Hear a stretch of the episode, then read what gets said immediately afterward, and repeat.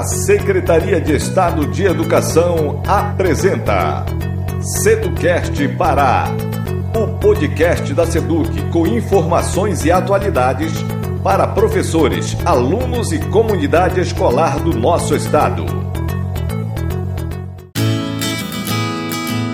Olá, eu sou o professor Elvis Lira. Neste episódio do nosso Seducast Pará, apresento para você o professor João de Barros, conhecido como Passarinho. Ele vai falar sobre conceitos de ação social e dominação, segundo o sociólogo alemão Max Weber. O professor Passarinho é formado em Ciências Sociais pela Universidade Federal do Pará e é especialista em estudos culturais da Amazônia, também pela UFPA. Ele trabalha na rede particular de ensino no estado há 20 anos e também é professor efetivo na SEDUC Pará desde 2011, lecionando na escola Pedro Amazonas Pedroso. O professor Passarinho tem muito conhecimento nessa área para te passar. E então, vamos voar nos conhecimentos de sociologia com o professor Passarinho? Venha voando, professor! É com você!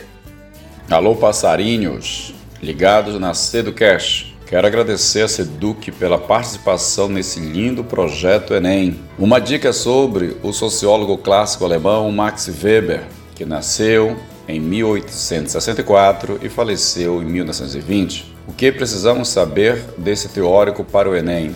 Vamos lá! Ele desenvolveu um método científico para compreender o ser humano em sociedade, chamado de ação social. Não esqueçam. Então vamos ao conceito. Para o autor, ação social é quando os indivíduos agem um orientando o outro, isto é, um compreendendo a ação do outro. Vamos exemplificar.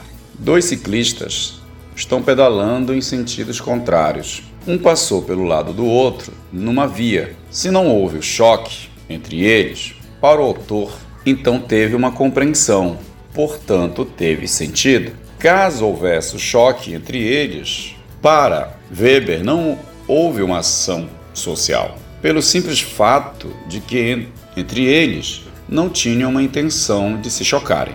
Perceberam, nesse exemplo, que nem todas as ações entre seres humanos, queridos alunos, para Max Weber são sociais, somente aquelas que têm sentido, compreensão, reciprocidade, um orientando o outro.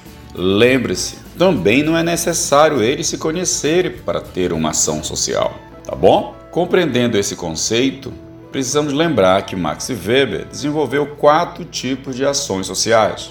Vamos a elas.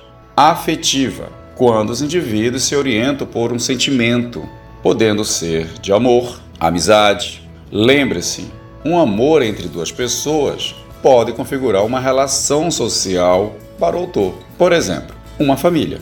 Mas não esqueça também que o autor alega nos seus estudos que os indivíduos podem ser orientados pelo ódio, pela raiva. É quando percebemos certos conflitos de grupos em sociedade. Nós temos também uma segunda ação que é chamada tradicional, baseada em costumes, como sempre se fez. Por exemplo, temos um batizado, um casamento. Lembre-se, eu posso ir no batizado sem conhecer todos que estão lá, mas está tendo sentido as nossas ações, por estar havendo uma compreensão do ocorrido.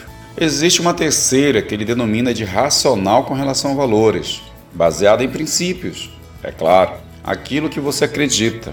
Por exemplo, pessoas que caminham de várias localidades do Pará até a Basílica de Nossa Senhora de Nazaré. O que motiva a ação deles? Claro, a fé na padroeira dos paraenses. Perceberam que muitos deles nem se conhecem quando caminham, mas estão juntos, motivados pela fé em Nossa Senhora de Nazaré. Existe também uma quarta ação, que ele denomina de afins, racional com relação a fins. Os indivíduos, para o autor, são orientados em objetivos claros, em finalidades. Por exemplo, precisamos de certa pontuação para termos sucesso no Enem e vamos conseguir? Aí busco os meios, claro, necessários para alcançar o que pretendo. Por exemplo, aqui, os professores do Seducast estão sendo os meios necessários para que vocês que estão nos ouvindo cheguem aos seus sonhos, às suas metas. Aí, o que é que você percebe? Que os professores e os alunos, evidentemente, estão tendo uma reciprocidade, um sentido, uma compreensão. É necessário que vocês nos ouçam. Então, temos uma reciprocidade. Portanto, para Max Weber, temos uma ação social. Perceberam? Espere aí, que ainda tem mais. Estamos apresentando Seducast Pará. Mais uma dica do nosso autor de hoje: dominação legítima. Weber alega que nossas vidas em sociedade são mediadas por relações de dominação. Então, dominação para ele é a imposição da vontade de uma pessoa ou instituição sobre os indivíduos. Na palavra do autor, então dominação seria a probabilidade de encontrar obediência para ordens específicas dentro de determinado grupo de pessoas. Por isso, dominação é legitimada pela aceitação, confere autoridade a quem exerce o poder. Agora vamos ao tipo de dominação legítima, que são três. A primeira ele denomina de dominação legal. Ele vai dizer que é a forma mais oficial de legitimidade da dominação, pois ela estabelece-se por meio de uma convenção social estabelecida entre os indivíduos de uma mesma sociedade. Podemos lembrar a teoria dos contratualistas de formação da sociedade, como Hobbes John Locke. A sociedade, segundo esses teóricos, estabelece-se a partir de uma espécie de pacto entre os cidadãos para que eles tenham garantidos os seus direitos naturais. A sociedade formou-se, segundo os contratualistas, por meio de um pacto de todos os membros, devendo então submeter-se todos os seus corpos de leis e regras. Weber entende o Estado como um elemento que parte de um princípio parecido com o princípio visto pelos contratualistas, ou seja, como um elemento comum que subordina as pessoas à sua autoridade legal para o bem delas mesmas. O Estado, para Weber, é uma instituição que detém o monopólio da força e da violência mediante a legalidade para evitar que indivíduos exerçam a força e a violência. São exemplos de dominação legal a força das leis, o emprego da força por parte do Estado, por meio da polícia, do exército, contra a população e os indivíduos, que em sua maioria, em uma situação de normalidade social, aceitam o poder exercido por essas instituições. Para que a legitimidade seja conferida ao Estado, não esqueçam, no entanto, deve haver todo um processo legal e correto para a sanção das leis e as ações do Estado devem estar submetidas a elas. Dominação tradicional. É muito fácil. É a forma mais comum que gente pode ter isso, principalmente no sistema patriarcal, que dominou a sociedade, que domina ainda a sociedade,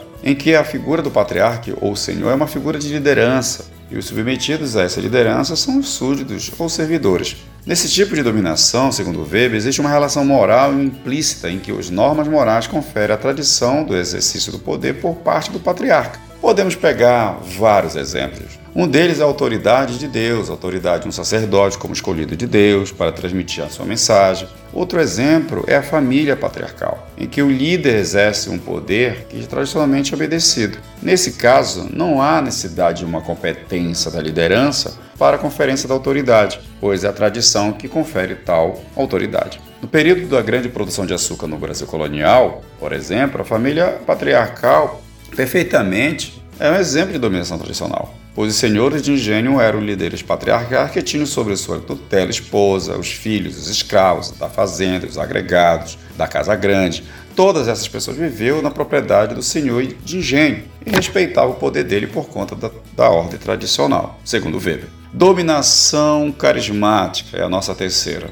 É a forma de dominação que ocorre por meio da capacidade carismática de uma pessoa tem de mobilizar as massas e comandar as pessoas. Geralmente, os súditos desse tipo de dominação conferem uma devoção ao líder carismático, não só pela sua personalidade de liderança, mas também pela crença, pela fé, pela revelação, o líder carismático ter uma espécie de força mística, que faz com que os seus seguidores depositem nele a esperança de uma mudança, de uma ação correta. Nesse tipo de dominação, não há qualquer indício de requerimento de competência para que o líder exerça o poder. Segundo Weber, é uma forma de dominação mais instável, visto que de uma hora para outra os súditos podem perder o encanto pelo líder carismático. Como exemplo dessa forma de dominação, podemos observar os grandes líderes carismáticos que, com seu poder de persuasão, mobilizaram massas e mantiveram seguidores em seu, comando. Um exemplo desse tipo de dominação no Brasil foi o profeta nordestino Antônio Conselheiro, que, por meio de sua capacidade de liderança, fundou a comunidade de Canudos, uma comunidade alternativa no Nordeste contra o poder estabelecido dos coronéis. Podemos ter também Getúlio Vargas. Tudo bem? Bom trabalho para todos! Aí você ouviu o professor João de Barros, muito conhecido como Passarinho. Ele falou sobre conceitos de ação social e dominação, segundo o sociólogo alemão Max Weber. Espero que você tenha gostado. No próximo episódio tem muito mais para você. Um abraço e até lá! Você acabou de ouvir Seducast Pará, o podcast da Seduc com informações e atualidades para professores, alunos e comunidade escolar do nosso estado.